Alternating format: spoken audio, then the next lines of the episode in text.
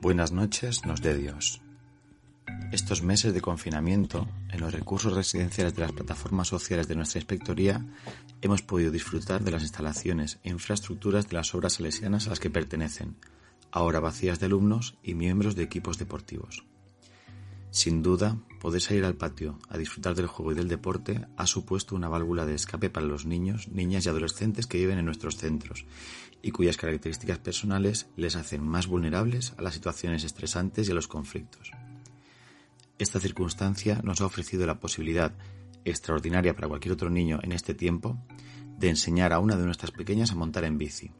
Hanna, de seis años de edad, tiene una gran dificultad para enfrentarse a cosas nuevas y tiende a rendirse cuando algo le cuesta, aunque sea un poco. El reto era grande, ya que montar en bici, aunque sea con ruedines, exige un nivel alto de coordinación, la postura, mantener recto el manillar, saber qué freno es cuál y sobre todo el movimiento de los pedales. Hacerlos girar hacia atrás es enormemente sencillo, pero no implica que la bicicleta se mueva en lo más mínimo. Buscar las palabras adecuadas explicar el proceso del pedaleo con paciencia, modelar con el ejemplo y, lo más importante, hablar con cariño y comprensión. Esa ha sido la metodología empleada y me alegra compartir que Hanna ya rueda con su flamante bicicleta. Lo que era miedo y lágrimas se ha convertido en alegría y satisfacción. El siguiente paso, quitar los ruedines. Si buceamos en nuestros recuerdos, imagino que la estampa será común para muchos de nosotros. Uno de nuestros padres, con su mano bajo el sillín, nos va acompañando mientras damos vueltas en un parque o una plaza. Nos sujeta con la promesa de no soltarnos nunca. Pero ahora, todos sabemos con certeza que no es posible arrancar si no se nos deja rodar libres. Cuando somos conscientes de ir pedaleando en solitario, el manillar se tambalea y lo primero que nos pide el cuerpo es reprochar con un airado, me has soltado. Sin embargo, cuando se vence ese primer impulso, nos damos cuenta que lo que estamos que lo estamos haciendo, lo hemos conseguido. Papá o mamá nos mira con ternura mientras nos alejamos y se alegran por nuestro logro.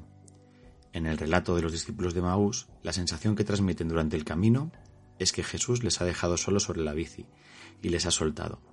Las sensaciones de fracaso, de inseguridad y de incertidumbre sobre todo lo que viene a partir de ahora. Andan como ovejas sin pastor.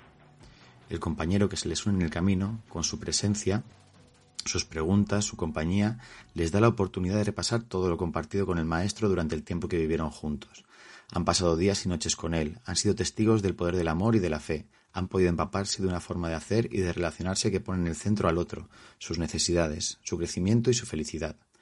Al sentarse a la mesa y partir el pan, descubren que todo lo que han visto y vivido no se ha volatilizado, sino que ya forma parte de sus propias vidas. No solo son capaces de pedalear, sino que pueden recorrer el mundo enseñando a otros a montar en bici, a rodar libres y a ser más felices. Ojalá perdamos el miedo como Hanna y nos atrevamos a ir pegados a la rueda de Jesús. Feliz semana de la auxiliadora. Buenas noches.